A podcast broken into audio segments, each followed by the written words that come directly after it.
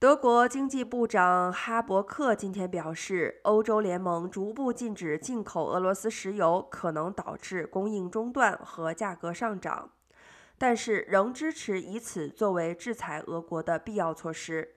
他强调，德国支持欧盟这项措施，以回应俄国入侵乌克兰。哈伯克的简报内容还包括能源政策，他特别提到德国东部的施威特镇。PCK 炼油厂可能会受到影响。PCK 炼油厂为柏林及周边地区供应大约百分之九十的用油，包括柏林布兰登堡国际机场。哈伯克表示，逐步实施禁令应该有助于缓冲石油市场的冲击。